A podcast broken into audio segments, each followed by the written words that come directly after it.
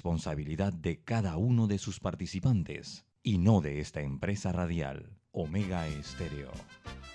Son las 7 y 30 de la mañana, hora de un buen café y hora de Infoanálisis, el programa de información y análisis más profundo y actualizado de Panamá. Infoanálisis con Guillermo Antonio Adames, Rubén Darío Murgas y Milton Enríquez. Infoanálisis por los 107.3 de Omega Estéreo, cadena nacional.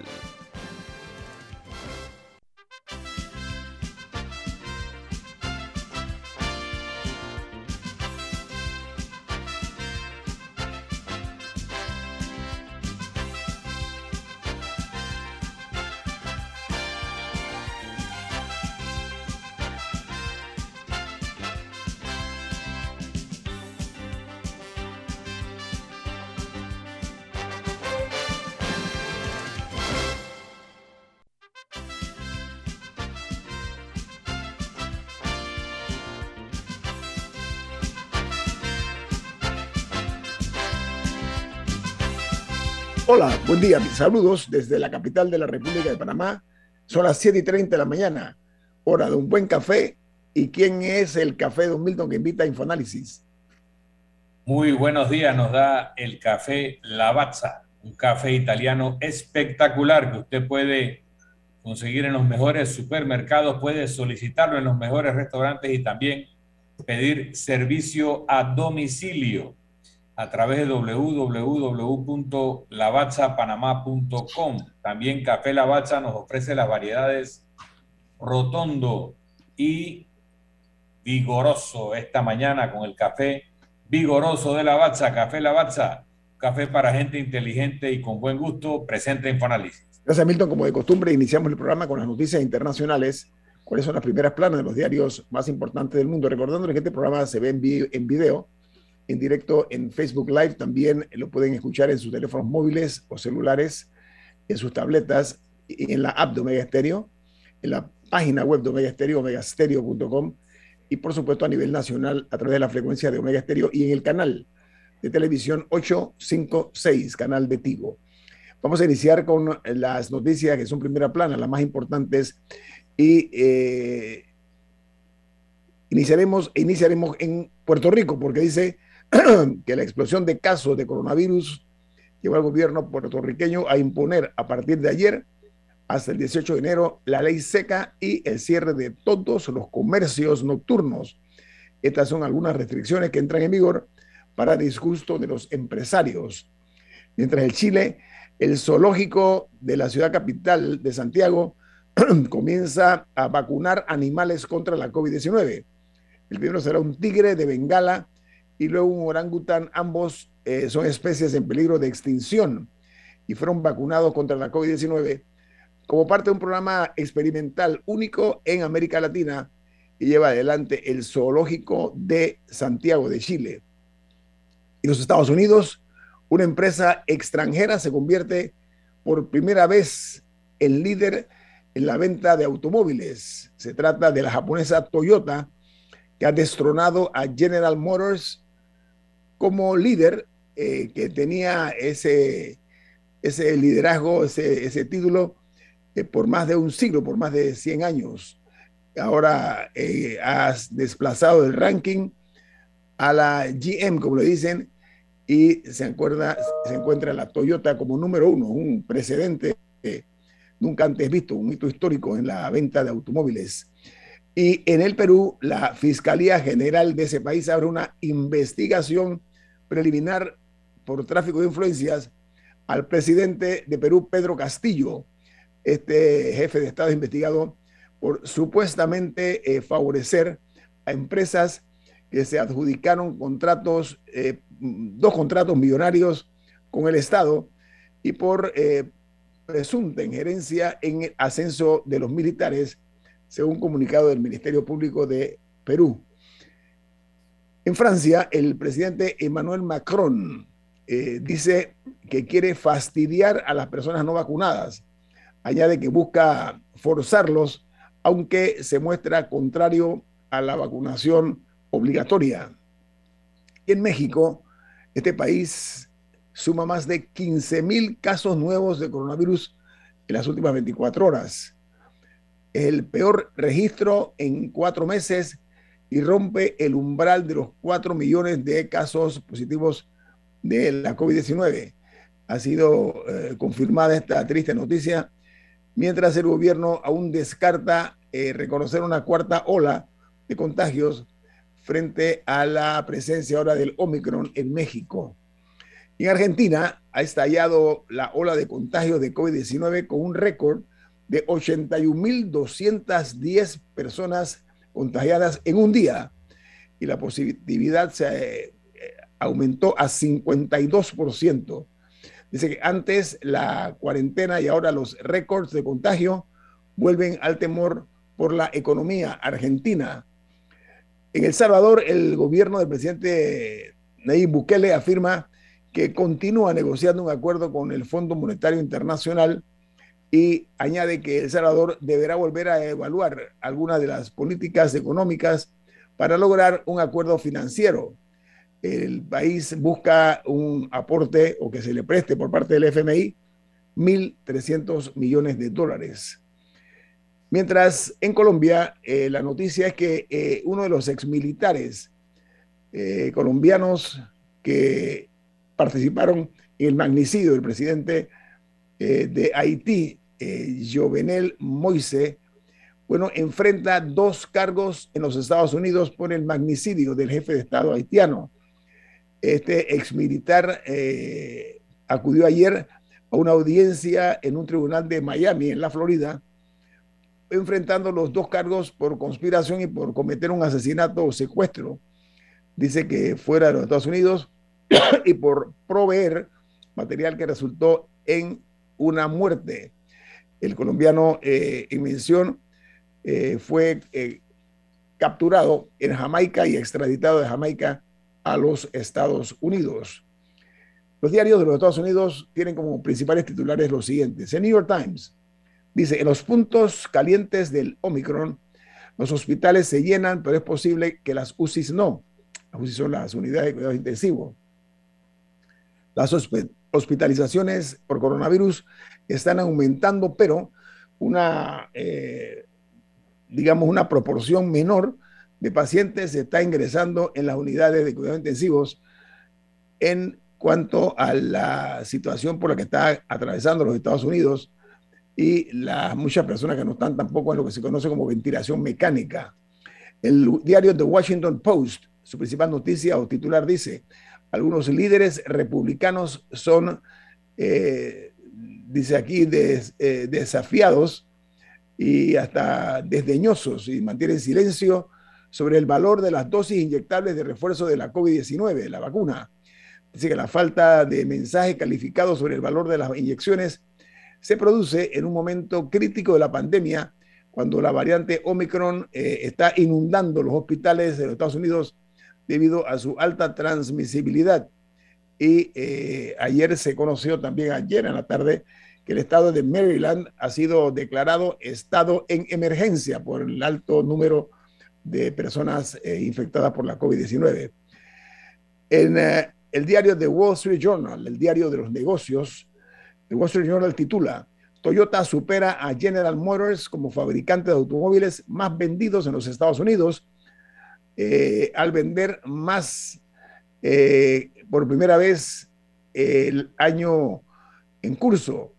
Dice que ya la eh, escasez mundial de chips de computadora asestó un golpe duro y de desigual en cuanto a las empresas de automóviles, pero así como pierde eh, la General Motors su liderazgo y está arriba ahora, número uno está Toyota, tanto Tesla como Hyundai participaron en el eh, nuevo mercado estadounidense, se mantienen en posiciones de liderazgo.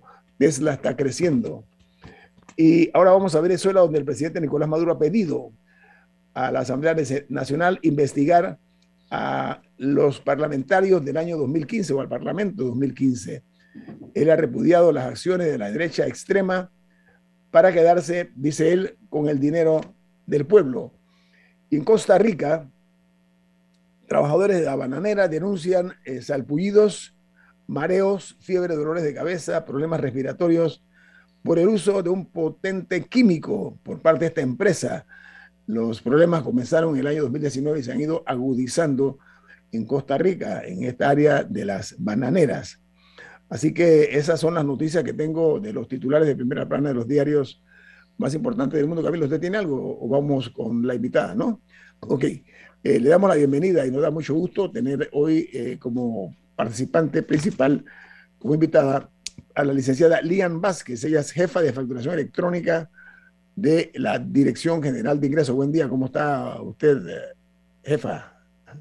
Hola, ¿qué tal? Muy buenos días, Guillermo. Feliz año. Muy buenos días, Milton. Muy buenos días, Camila. ¿Qué tal? ¿Cómo están? Estamos muy bien espero que usted también. Oiga, eh, licenciada Vázquez, el Colegio Nacional de Abogados ha dicho que la ley eh, esta que obliga a contratar un software es una imposición que va a tener además un cobro adicional y, que las autoridades están en alguna forma invitando a conversar al Colegio de Abogados y otros grupos, otras asociaciones se han sumado, en este caso, la ley 256 de, de octubre 26 del año en curso. El año eh, pasado. Ha sido, del año, perdón, el año pasado. 2021, sí. Eh, ha sido demandada, como dije, eh, por inconstitucional y nos gustaría que tenga la amabilidad de hacernos su explicación acerca de este recurso interpuesto por el Colegio de Abogados y otras asociaciones. Pero antes de entrar en la controversia de la demanda, podríamos hablar un poco, si nos puede explicar, de dónde surge la ley y un poco a quién aplica y qué es, para ilustrar un poco antes de entrar en la controversia. Vale, me parece genial. Y muchísimas gracias por, por el espacio y justamente para que hagamos algo de docencia con respecto a los temas de facturación electrónica, que realmente no es un tema nuevo, ya es un tema que tiene alrededor de cinco años de venirse gestionando, ¿verdad? Cinco años y medio más o menos.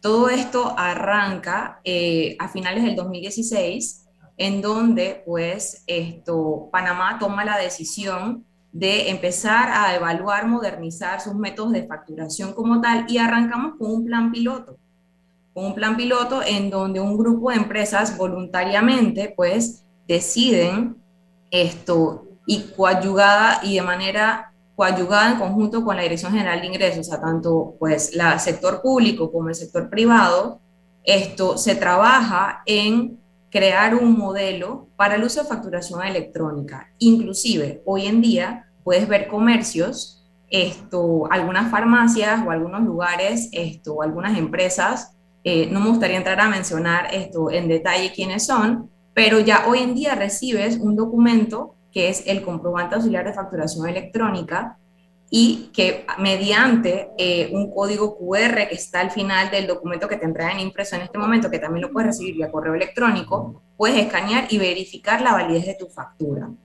¿Sí?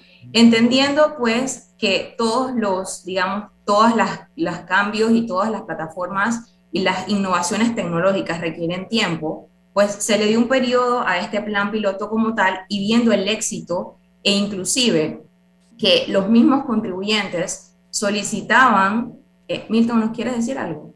Sí, pero antes de un corte comercial, eh, licenciada ah, Vázquez, eh, vamos al corte comercial. Esto es Info Análisis, un programa para la gente inteligente.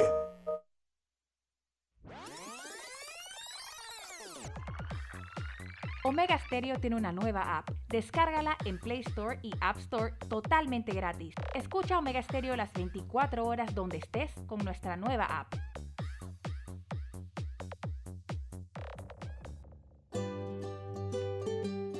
En la vida hay momentos en que todos vamos a necesitar de un apoyo adicional. Para cualquier situación, hay formas de hacer más cómodo y placentero nuestro diario vivir. Sea cual sea su necesidad, en Hogar y Salud los apoyamos haciéndole la vida más fácil, porque contamos con la experiencia necesaria para recomendarle lo que usted necesite. Recuerde, Hogar y Salud les hace la vida más fácil. Visite nuestras nuevas sucursales en Villa Zaita al lado del Super 99 y en Cativa Colón al lado del Super Extra. Estamos abiertos en todas nuestras sucursales del país y le hacemos su entrega de forma gratuita en Panamá Centro. Para mayor información, puede consultar en Instagram y Facebook. Ya viene InfoAnálisis, el programa para gente inteligente como usted.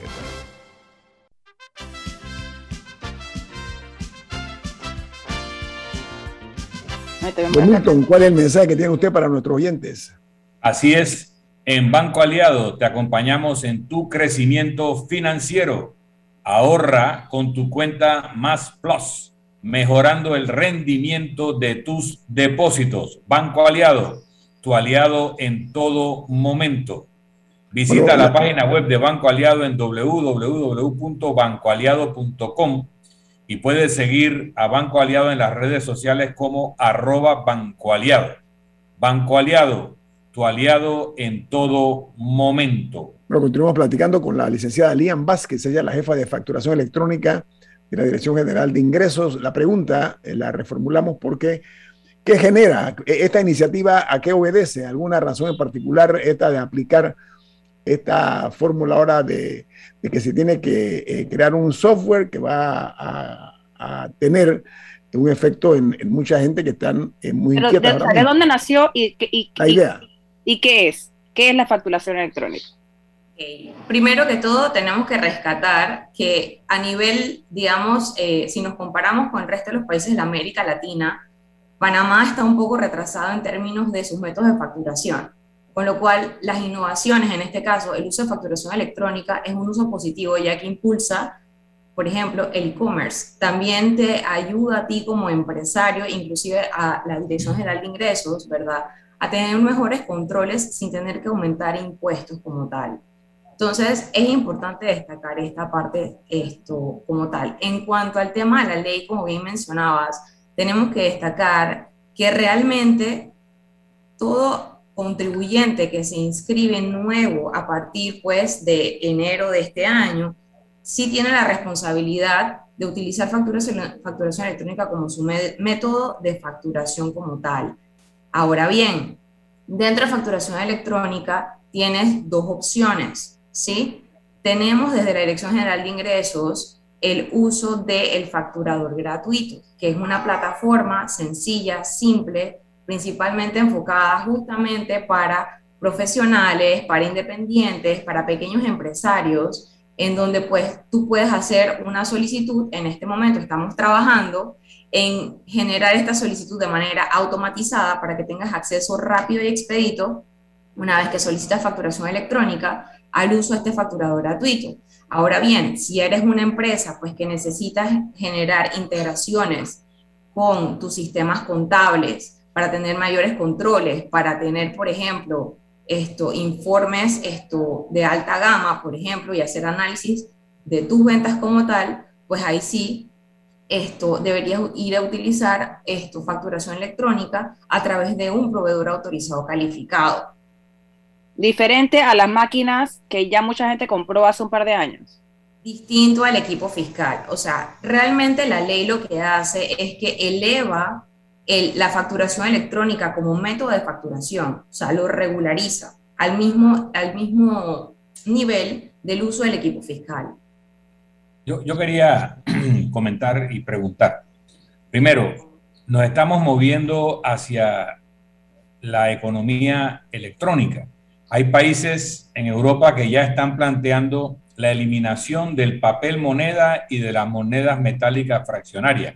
O sea, todo se hará electrónicamente. Eh, la billetera estará probablemente en el aparato de celular, en el teléfono celular, y eh, hacia allá va el mundo. Estamos claros en eso. Por otra parte, el sistema de las maquinitas fiscales o ahora este software del que quiero preguntar un poquito más va a ayudar a, a controlar la evasión fiscal en la medida de que todo está controlado por una transacción electrónica mediante equipos autorizados o un software eh, autorizado, no es posible la evasión fiscal de transacciones electrónicas con dinero electrónico, etcétera, porque está todo dentro de un ecosistema. Y comprendemos que aquellas personas, profesionales o empresas que tenían doble contabilidad, ahora se les hace muy difícil.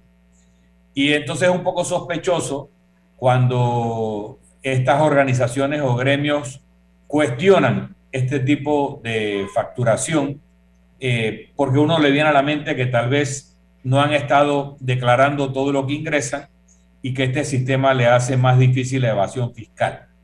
Y eso, esa sospecha está ahí. Pero si uno es un pequeño empresario, un profesional que está empezando, se acaba de graduar, abrió su, su actividad económica desde la casa, porque ahora hoy en día todo es desde la casa, no se puede gastar mil dólares o mil y tantos dólares en un aparato de esos eh, que había que comprar antes. Y usted habla ahora de una eh, facturación gratuita a través de un software, al cual no simplemente se mete por internet y se registra. Pero uno, confírmeme que es así, que es fácil, que es gratuito. Y dos, ¿dónde está mi data? Yo tengo control de mi data o toda mi data la tienen ustedes y el día que le meten un virus a la nube yo me quedé sin data. O sea, hábleme un poquito más de este sistema. En efecto, ¿están buscando controlar la evasión o no? Vamos a ser francos, ¿están buscando controlar la evasión? Totalmente. Están tratando de evitar el lavado de dinero o controlarlo o saber más información cuando las personas están lavando dinero. ¿Y dónde está mi data y cuánto me cuesta tener mi data segura? Bueno, Excelentes acotaciones, Milton, y muchas gracias por lo que acabas de comentar. Y en efecto, esto hace mucho sentido lo que comentas. Eh, la primera pregunta iba enfocada a el tema al, tema de que si esto es para evitar la evasión fiscal y el lavado de dinero. Sí, o no, en efecto, en efecto es más, más, que, más que enfocarnos en el lavado de dinero, me gustaría enfocarme en la parte que en este momento pues, nos compete directamente que vendría siendo justamente un poco ir cerrando esto, algunas brechas para mejorar los controles y que la Dirección General de Ingreso cuente con información clara y transparente, ¿verdad? Para poder generar matrices de riesgo en donde puede identificar correctamente el buen contribuyente y el contribuyente, pues que hay que darle un poco más de seguimiento. Hay estadísticas, pues, que a nivel de América Latina señalan que Panamá tiene altos porcentajes de evasión. Con lo cual, si adoptamos unas buenas prácticas y unas buenas medidas, ¿verdad? Pudiésemos estar eh, aumentando las recaudaciones como tal y parte de esas herramientas por las cuales estamos apostando es por facturación electrónica, ¿no? Pero una pregunta. los estados han hecho de la banca el gran investigador sobre el lavado de dinero. Han puesto oficiales de cumplimiento, la UAF, cuando pasamos a una facturación electrónica, que también le puede decir al Estado los patrones irregulares de movimientos eh, financieros, cuando tú tienes una facturación que no se compadece con tus depósitos, estaríamos recuperando para el Estado la función del control del lavado de dinero o seguirán los bancos con la carga. Y digo la carga porque hay bancos que ya no pueden, ya no son viables porque el costo de un departamento de cumplimiento no lo puede pagar. Entonces, forzamos a los bancos a fusiones o a ser vendidos para ser absorbidos por entidades bancarias más grandes que sí pueden sufragar el costo del control financiero contra, la, eh, contra el lavado de dinero. Entonces, si este tipo de plataformas nos va a ayudar a que el Estado vuelva a ser el ente que tiene que investigar no solo la evasión fiscal, sino el lavado de dinero, era la segunda parte de la pregunta. Sí, oiga, eh, nada más para precisar. A ver, eh, todo registro único de contribuyente está obligado o deberá utilizar como, como medida de facturación este sistema de facturación electrónica, licenciada Vázquez. Los nuevos, los nuevos contribuyentes, o sea, todo contribuyente que se registre a partir nuevo, nuevo, nuevo, a partir solamente los nuevo contribuyente. Los viejos. que realmente está obligado en este momento, ¿verdad? De utilizar facturación electrónica es todo aquel nuevo contribuyente que se registre pues a partir del primer día hábil de 2022. y los viejos que no tienen el aparatito quedan en un limbo. Los viejos, ok, la ley abarca varias cosas. Los nuevos contribuyentes sí deben ir inmediatamente al uso de facturación electrónica como su método de facturación. Y también se han removido algunas excepciones de, que estaban previamente eh, exceptuadas del uso del equipo fiscal para que esto calendarizadamente, ¿verdad? Y organizadamente, esto se establezcan las fechas para que vayan poco a poco mirando factura electrónica como tal. En este momento se han establecido mesas de trabajo y mesas conversatorias con distintos gremios y distintos sectores, como bien pues comentaron esto con el Colegio de Abogados, entiendo pues que ya se, ya se han establecido algunas mesas y algunos otros acercamientos posteriores al tema de la demanda que mencionaron, inclusive esto, con el CONEP también se están estableciendo mesas de trabajo, eh, con el grupo de odontología también, grupo de contadores ya se realizó esto finales del año pasado como tal, con lo cual lo que se busca acá es, a ver, entendemos y comprendemos que todo cambio genera cierta incertidumbre. Y por esto es importante que, que, realicemos los acercamientos correspondientes y entendamos un poco los giros de negocio de cada área para ir paulatinamente pudiendo en, comprender e ir migrando hacia el uso de este método de facturación. Pero todo el mundo va a la facturación electrónica. Si ustedes están hablando de los tiempos, de las conversaciones, pero al final todo el mundo acabará en facturación electrónica, uno, y entonces, ¿para qué es la lotería fiscal si todas las transacciones van a estar ya controladas? La lotería esa de que uno tiene que dar la factura y participa en algún premio, para garantizar de que te dieron factura y de que no hay evasión fiscal de parte del proveedor. Justamente, recordemos que al final del día todos somos ciudadanos panameños y todo aquel que tiene un negocio tiene la obligación de facturar. Esto no es nada nuevo. También como ciudadanos y como ciudadanos estamos en la obligación de exigir nuestra factura. Y un poco la lotería fiscal lo que busca es el poder incentivar que este ciudadano pues exija su factura. ¿Me explico? Es un poco crear la cultura de que vas a un comercio y pides tu factura. O sea, eh, se han dado muchos casos, pues, que hoy en día lastimosamente y probablemente por el impacto de, que ha traído todo este tema de la pandemia, eh, muchas personas o muchas empresas no están expidiendo la factura. De hecho, hay una queja aquí entre, entre los comentarios del Facebook Live de, que dice que muchas, muchos locales solo quieren dar la prefactura y que cobran el, que probablemente cobran el impuesto y se quedan con él. Pero eh, nada para entender. Camila, Camila, para que, para, nada más para acotar sobre ese tema que acabas de mencionar, ahí invitamos a la persona que sabe que no le están entrando su factura a que vaya a la página web de la DGI, a la página principal y ubique el botón azul que dice denuncia tu factura si van allí, pueden colocar los datos del comercio e, e, identificar esto y denunciar qué comercio pues no está entregando su factura correctamente y el área de facturación realiza las inspecciones correspondientes. Ahora, mi pregunta un poco por donde lo estaba llevando Don Milton es entender quién tiene que emitir factura y quién no. Yo estaba revisando las excepciones en la ley y se habla, por ejemplo, la transferencia de antes, antes de que continúes con eso, es importante destacar, o sea, toda empresa tiene la responsabilidad de emitir factura. Empresa, pero ¿qué pasa con un profesional, una persona que es traductor? Todo profesional también está en la responsabilidad de emitir factura. La distinción es que, por ejemplo, el profesional independiente hoy en día lo que hacía era que igualmente debería estar emitiendo su factura a través de una libreta debidamente autorizada a través de la Dirección General de Ingresos, pero no están exceptuados de emitir factura. Una cosa es que estuviesen exceptuados del uso del equipo fiscal como tal. Sin embargo, recuerden que todos tenemos la obligación en este caso, pues decide expedir la factura. Pero, ¿dónde está la línea? un ejemplo, eh, una persona que trabaja en una empresa, que se da mucho en Panamá, que trabaja en una empresa como secretaria, pero va y vende SAO una vez a la semana a sus compañeros de trabajo. Y o collares de oro o camisas que traen. Sí, o que vende o que teje algo o, o, una señora que en su casa plancha, que la gente puede ir, o sea, no es una, no es una empresa formal, pero además es una señora que lo que es una señora jubilada que se dedica en su casa a planchar ropa que le llevan y cobra 5 dólares por camisa. O sea, ¿quién es, quién es, dónde está la, dónde está la línea? quiénes tienen que facturar y quién. tocado un tema muy importante, la informalidad.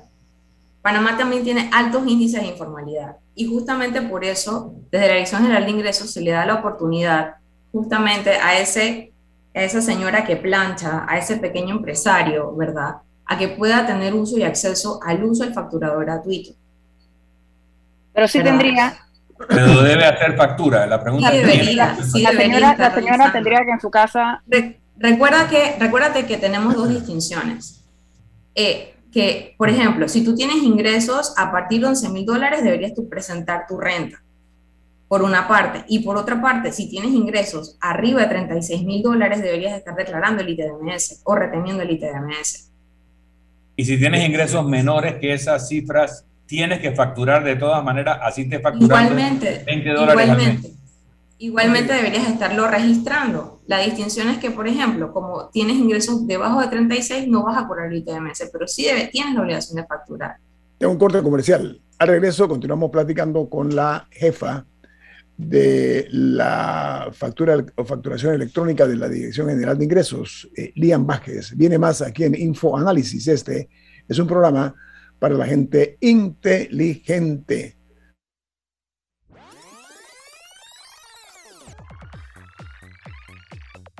Omega Stereo tiene una nueva app. Descárgala en Play Store y App Store totalmente gratis. Escucha Omega Stereo las 24 horas donde estés con nuestra aplicación 100% renovada. Si desea que sus colaboradores trabajen desde su casa, podemos ayudarle. En Solutexa somos expertos en aplicar la tecnología a las técnicas y trabajos de oficina. Contáctenos en solutexa.com.pa o al 209-4997. Solutexa.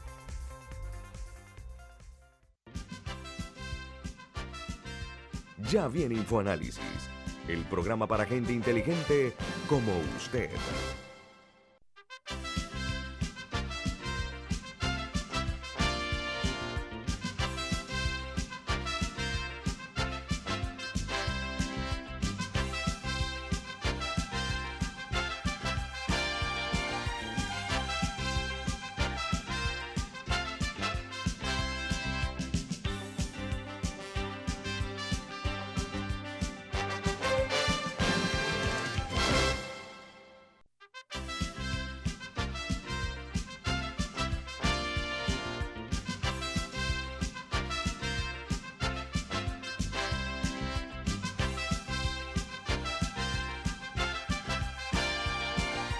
Bueno, eh, la licenciada Lian Vázquez, eh, que es la jefa de, facturación electrónica, está absorbiendo algunas preguntas, no únicamente que le formulamos nosotros, sino algunos oyentes. Hay eh, la necesidad y la exigencia de dar mayor información de quiénes tienen que pasar por este tamiz. y esa es la pregunta fundamental. por ejemplo, lo que usted explicaba, ¿no? Personas que generan tanto ingreso, etcétera. ¿Quiénes, quiénes por no decir todos, tienen que pasar por esto y hay gente que no tiene la capacidad económica para poder comprar la maquinita. También hay que ver eso, ¿no?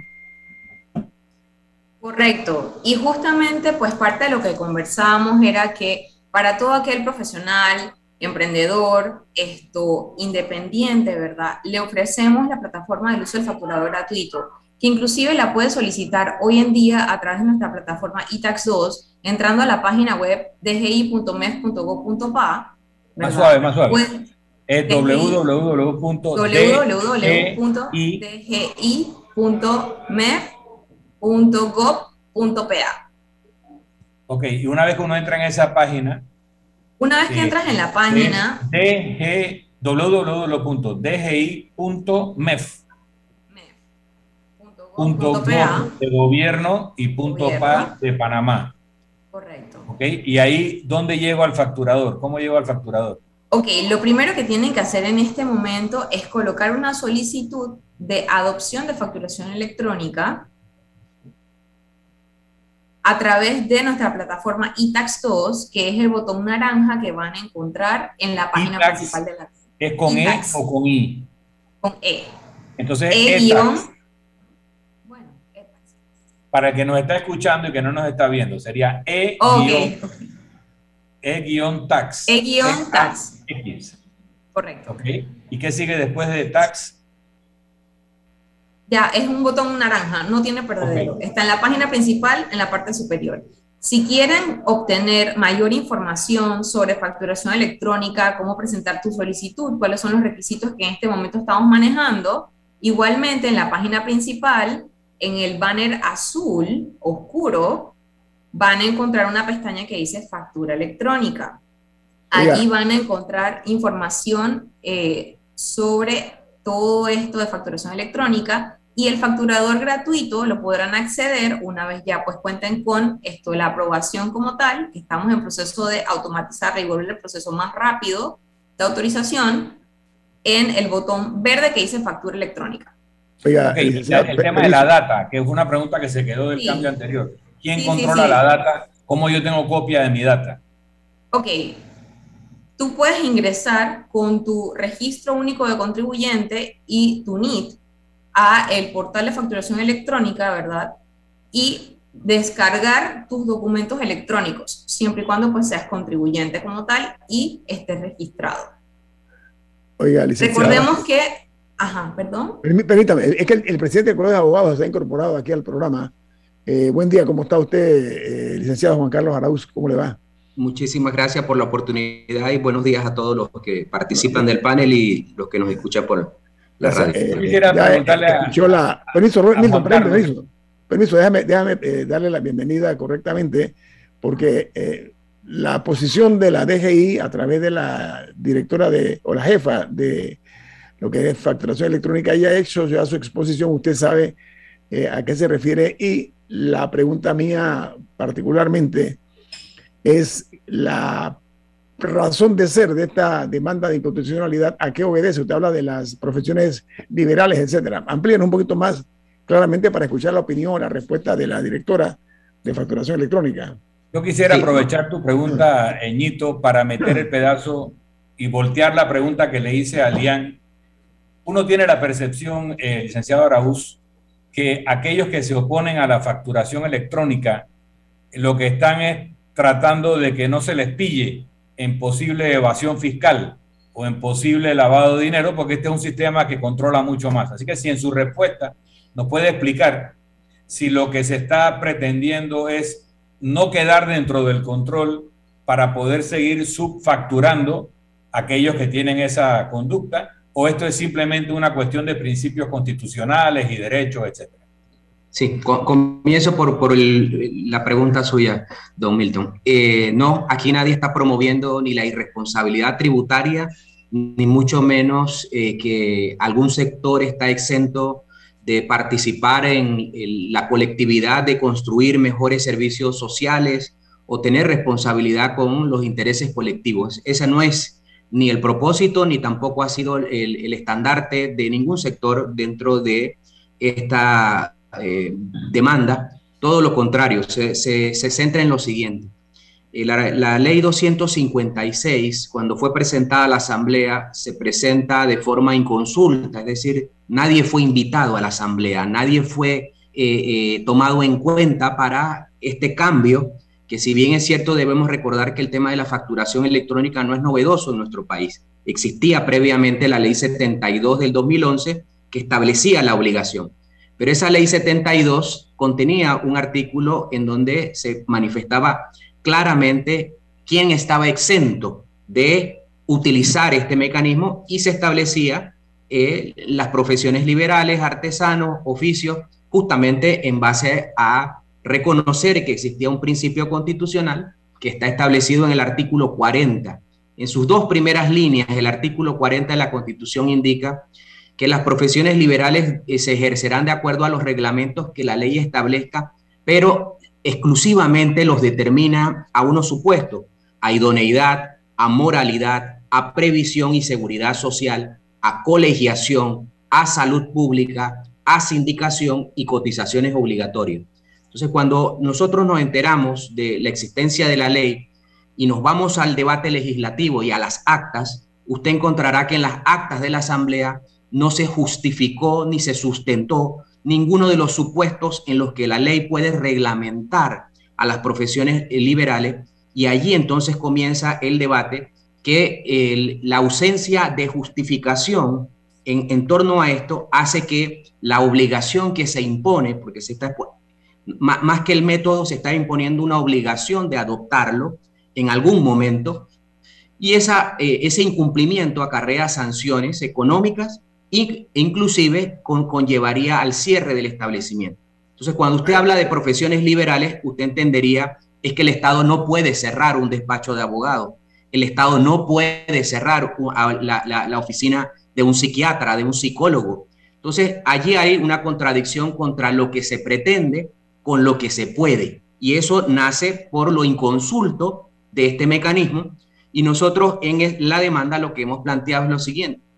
En países como Brasil o Ecuador, la facturación electrónica contempla esta excepción que nosotros estamos eh, eh, sosteniendo y es una práctica en donde se reconoce que los sectores profesionales tienen un tratamiento distinto en cuanto a la responsabilidad de los mismos. Obviamente esto es una tarea colectiva en donde si la Dirección General de Ingresos siente que algún segmento de los profesionales mantiene esa proclividad a, ser desleal con el Estado, son otras alternativas y otros mecanismos de sanción que se podrán encontrar y, con seguridad, lo que, lo que vuelvo y repito, aquí nadie está padrinando eh, que alguien se haga vivo con los impuestos que contribuyen al final del día a que los hijos y familiares de, estos profesionales liberales son los que utilizan las escuelas públicas, son los Vamos a escuchar el seguro social y ese es el contexto genérico. Ahora, pero una consulta, ¿ustedes protestan, ¿ustedes protestan que se les pida factura o ustedes protestan la posible sanción? Porque hay abogados, o sea, hay, en Panamá hay más de 30 mil abogados, no sé cuántos médicos hay, hay o sea, tantísimos otros profesionales. inclusive en el conversatorio que tuvimos con el director general de ingresos, él inicia en el Colegio de Abogados estableciendo que en el caso de los abogados, él puede, puede sostener que el sector abogado es responsable con la facturación. Aquí no, nadie está hablando de que alguien, alguien está exento de facturar. Todos tenemos la obligación de facturar. Lo que se está hablando es de que en el contexto en el que nos encontramos, aparte de lo inconsulto de la ley, usted no puede en medio de la pandemia desconocer realidades en donde las personas han tenido que cerrar oficinas, operar desde su casa y llegar al entendimiento de lo siguiente. Es cierto que la tecnología ayuda a los profesionales, pero todos quisieran tener un iPhone 13 como un método de ayuda. No lo compran porque no pueden. Entonces no es hablar de la tecnología de forma aislada. pero reitero la pregunta. ¿Ustedes protestan que se les exija la factura electrónica o ustedes protestan la sanción? ¿Cuál de las dos? Eh, nosotros protestamos por la violación de la constitución al no haber sido consultados ni tomados en cuenta en una reglamentación de la ley que no le pertenece al Estado. El Estado Pero si se les hubiera consultado, si se les hubiera consultado, ustedes habían dicho, no debemos ser incluidos en la exigencia de factura electrónica, o ustedes habrían dicho, pídanos la factura, pero no nos pueden poner la sanción porque no nos pueden cerrar. Lo que ocurre, que, lo que ocurre es que este, este, esta ya era una lucha ganada. En la ley 72 del 2011 se reconocía la exención del mecanismo para las profesiones liberales. Esa lucha, para, perderla, es simplemente desconocer que el constituyente obligó al Estado a mirar con ojos diferentes a los profesionales por la siguiente sencilla razón. Nosotros no hacemos actos de comercio y al no hacer actos de comercio el tratamiento que el Estado debe producir es distinto se puede crear, eh, y, vuelvo y lo repito, o sea, nosotros no escapamos al tema de la vigilancia y supervisión. Sin embargo, la irrupción arbitraria es lo que nosotros planteamos. Sí, aquí lo que se pretende, lo que yo entiendo por parte de la DGI es eh, evitar la evasión fiscal, es lo que yo he interpretado en pocas palabras, y me gustaría al regreso escuchar la opinión de la representante de la DGI aquí, la jefa de facturación electrónica, para que no sea un monólogo. Así que al regreso me gustaría escuchar su contrapunto, licenciada Vázquez, por favor, ¿sí? Viene más aquí en Info Análisis. Este es un programa para la gente inteligente. Omega Stereo tiene una nueva app. Descárgala en Play Store y App Store totalmente gratis. Escucha Omega Stereo las 24 horas donde estés con nuestra aplicación totalmente nueva. Omega Estéreo, cadena nacional. Ya viene InfoAnálisis, el programa para gente inteligente como usted.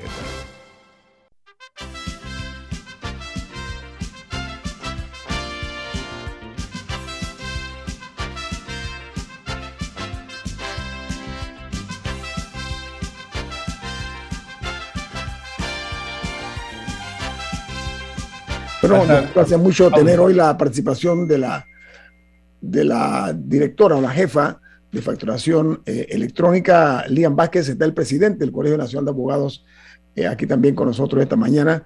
Y lo que se está pretendiendo es, eh, según yo entiendo, repito, detener un poco la fórmula que utiliza mucha gente para evadir el pago de impuestos. Sin embargo, hay que ver también que están hablando de que se invade la privacidad de muchas personas. su opinión, licenciada Vázquez, por favor.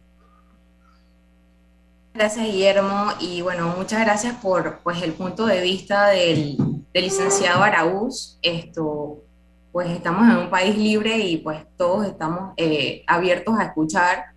Eh, sin duda alguna, en efecto, desde la Dirección General de Ingresos lo que busca un poco es establecer mecanismos de control para cerrar las brechas de evasión existentes, pues, y que se puedan generar los recaudos, pues, que aportan de cara al presupuesto de la nación, en donde, pues, en su mayoría vienen, pues, esto de pues del, recaudo de impuestos, ¿no? Eh, inclusive, eh, recientemente se han estado haciendo, desde el año pasado, finales, mesas de trabajo con distintos gremios para un poco entender y escuchar también las posturas y las posiciones de cada uno de estos y evaluar las potenciales y posibles mejoras, ¿no? ¿Y por qué dicen los abogados Mira, un, un, cortito, ¿por qué argumenta el Colegio Nacional de Abogados que se está violando la privacidad, licenciado Araúz? Eh, básicamente por lo siguiente, cuando usted tiene el mecanismo de facturación electrónica, usted tiene que reportar eh, en tiempo real, al momento de crear la factura, los datos a quien le está prestando un servicio y cuál es el servicio. Por ejemplo, en el caso de los médicos, si usted eh, tiene una atención o consulta psiquiátrica, por ejemplo, o tiene una, consulta de carácter eh, de alguna enfermedad o de algún padecimiento, eso va a terminar en una base de datos. Y la experiencia, por lo menos en el sector de abogados, es que aquí se roban las bases de datos con datos sensibles y es un tema de protección de datos muy básico en el que la información eh, colocada en, en, estos soportes eh, se traduce en una vulnerabilidad y también otro de los argumentos es que el, el artículo 17 dice que hay que proteger vida, honra y bienes de los nacionales. Pero actualmente, actualmente, ¿cómo, hacen, los abogados y los médicos si tienen que declarar? O sea, si, digamos hacen su reporte anual. Pero actualmente, ¿qué hacen? Ustedes dicen, o sea, usted no, no cuando tienen que decir que se le cobró al cliente X tanto, ¿cómo funciona? ¿Qué cambiaría para ustedes? Nosotros actualmente se, se factura manualmente o digitalmente o en soporte se le entrega al contador de forma anual, el contador analiza toda la información y él presenta la declaración de renta. Y es muy importante hablar de la declaración de renta porque todo el que quiere ser sujeto de crédito tiene que mostrar que es un, contribuyente responsable, es decir, los profesionales contribuyen directamente con eh, las finanzas del Estado. Pero vuelvo y repito, las excepciones de malos ciudadanos que puedan convertirse en evasores de los impuestos no amerita destruir un sistema o una estructura de Estado de Derecho para esos casos particulares. Yo quiero citar dos artículos de la Constitución que son contiguos y que tocan ambos temas, el 41 y el 42. El 41 dice, toda persona tiene derecho a presentar peticiones y quejas, perdón, perdón, perdón. El, el 40 y el 42. Toda persona es libre de ejercer cualquier profesión u oficio sujeta a los reglamentos que establezca la ley en lo relativo a idoneidad, moralidad, previsión y seguridad sociales, colegiación, salud pública, sindicación y cotizaciones obligatorias. Dice, no se establecerá impuesto o contribución para el ejercicio de las profesiones liberales y de los oficios y las artes. Aquí no estamos hablando de un impuesto de ejercicio profesional. No, no, no, es que no estamos hablando del impuesto, que se impuesto. No, estamos, hablando del impuesto sobre la renta que todos tenemos que pagar por tener Nadie, está, nadie está debatiendo la creación de un impuesto. Estamos debatiendo la creación de una obligación. un momentito. Hago el argumento de que todos tenemos iguales obligaciones como contribuyentes del impuesto sobre la renta, del ITBMS en los casos que corresponde, etcétera. Así que aquí no hay particularidad para un profesional de, un, de una empresa comercial porque ese no se refiere a un impuesto del ejercicio profesional. Y el artículo 42 dice, Toda persona tiene derecho a acceder a la información personal contenida en bases de datos o registros públicos y privados y a requerir su rectificación y protección, así como su supresión de conformidad con lo previsto en la ley. Esta información solo podrá ser recogida para fines específicos mediante consentimiento de su titular o por disposición de autoridad competente con fundamento en lo previsto en la ley. Esas preocupaciones sobre si la persona fue donde un psiquiatra y que la información sobre eh, su situación de salud mental no debe ser pública, la constitución lo tutela y todos tenemos derecho a la intimidad. Pero eso perfectamente, en el caso de alguien que va donde un profesional de la salud mental o donde un abogado, debe quedar previsto en el tema de la factura. La factura no tiene que decir tratamiento de esquizofrenia, simplemente tiene que decir que el doctor fulano de tal atendió al señor Mengano o a la señora tal y le cobró tanto. Y no tiene que decir por qué lo atendió. Igual cuando voy a un no, abogado. lo que establece la, la, obligación. la obligación de decir que atendiste a la persona es una obligación para registrar el, sustento, el, uso del servicio, pero no tienes que decir el padecimiento de la persona y el caso que sometió al abogado. Eh, el, el punto central es lo siguiente, nadie debate la creación de un impuesto porque aquí no se ha creado un impuesto.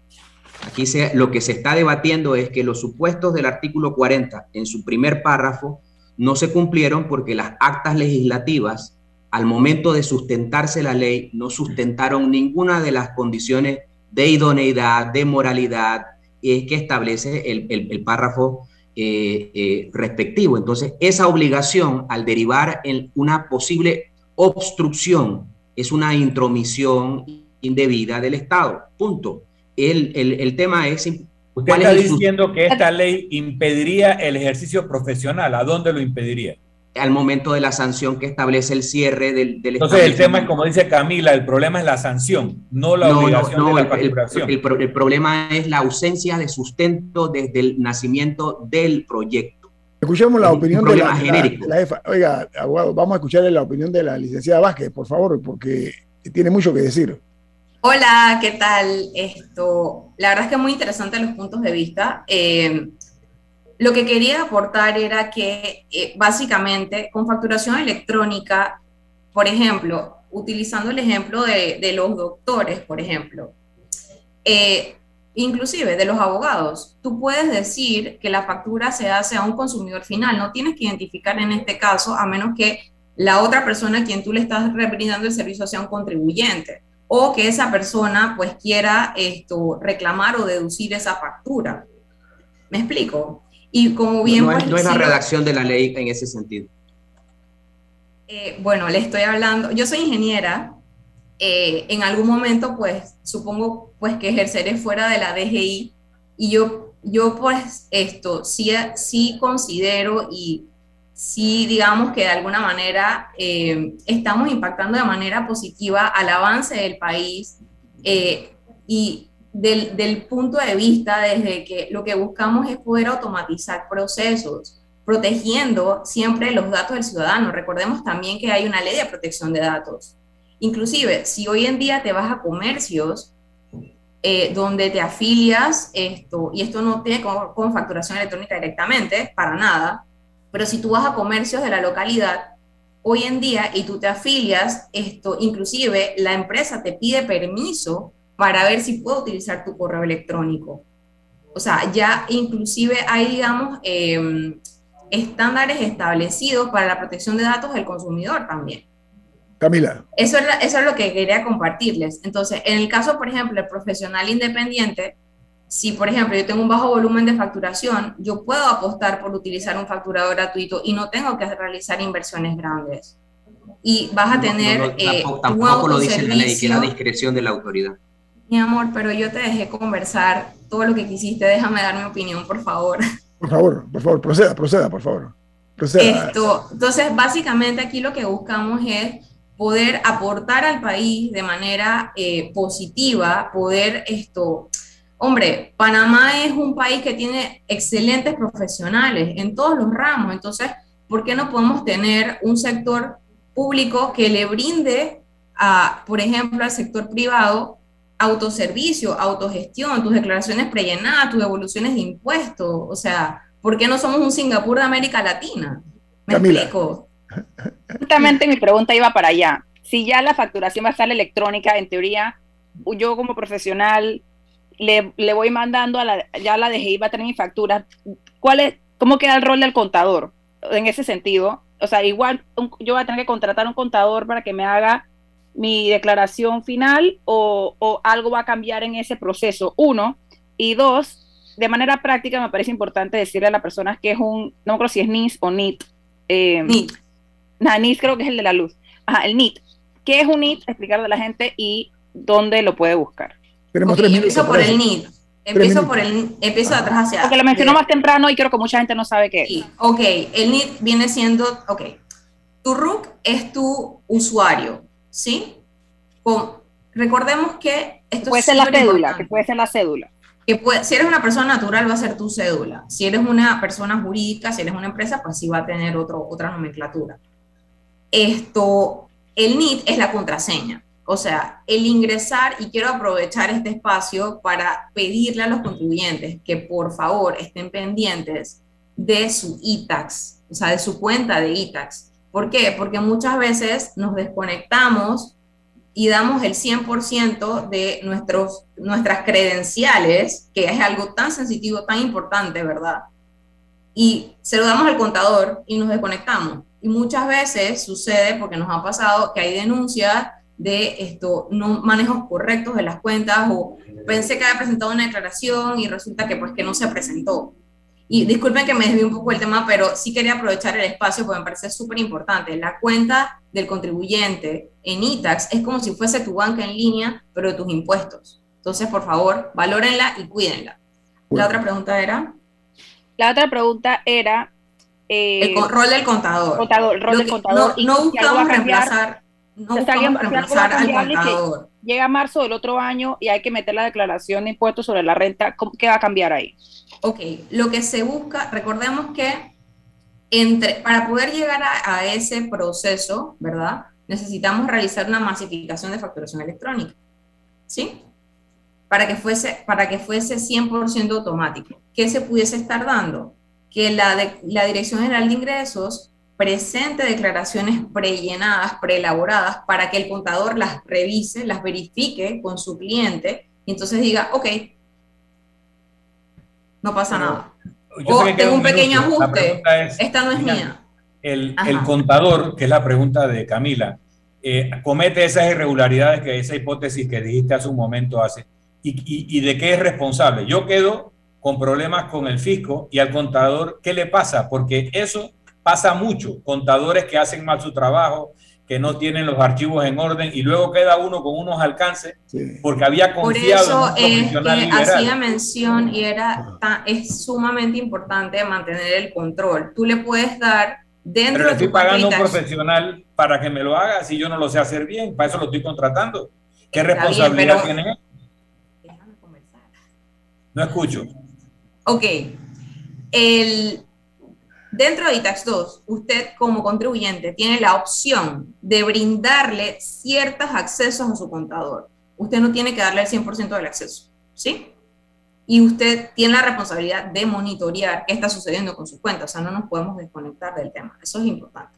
Pero, pero si yo tengo una condición de salud y yo voy donde un cirujano, yo confío en lo que el cirujano me va a hacer. Y si hay una mala práctica, yo tengo acciones penales contra el cirujano.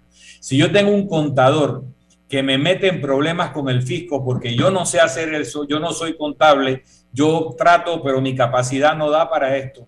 Y luego quedo yo en problemas con el fisco. Yo puedo repetir contra el contador. Él dice, no, no, yo no tengo ninguna responsabilidad. ¿Qué va a pasar? Puede, puede, presentar sus denuncias correspondientes, pero por eso sí hincapié. ¿A, quién, ¿A quién se le presenta la denuncia?